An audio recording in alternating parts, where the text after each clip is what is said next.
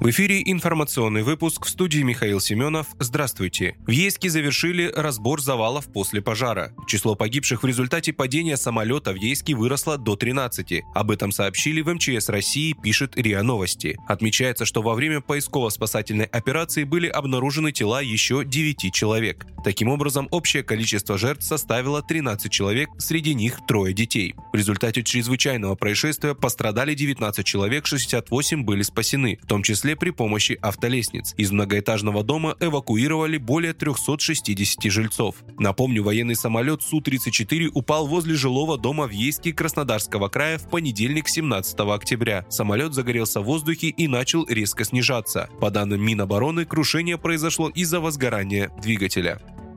Следователи из ФРГ не смогли установить причастных к взрывам на северных потоках. Немецкие следователи установили, что взрывы на трубопроводах «Северный поток» и «Северный поток-2» могли быть вызваны саботажем, но они пока не выяснили, кто его совершил, пишет издание Wall Street Journal со ссылкой на источники. Следователи не смогли установить причастных к аварии, говорится в публикации. При этом отмечается, что некоторые немецкие официальные лица исходят из того, что за подрывом стоит Россия. По данным издания, некоторые чиновники заявляют, что вряд ли диверсию провела подводная лодка, ссылаясь на относительно небольшую глубину и тщательное наблюдение за подлодками, проводимое военно-морскими силами НАТО в районе взрывов. Одна из теорий заключается в том, что взрывные устройства были спущены с корабля и приведены в действие дистанционно, приводит издание слова немецких чиновников.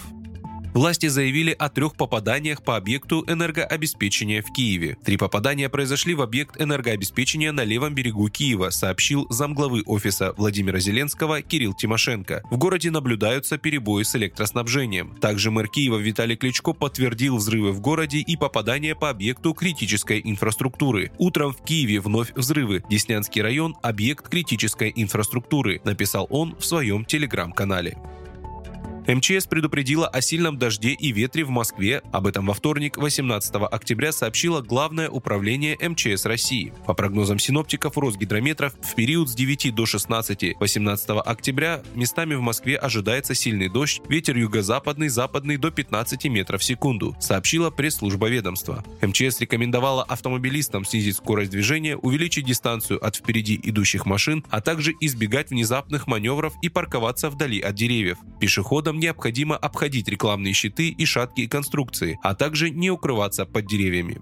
Вы слушали информационный выпуск. Оставайтесь на справедливом радио.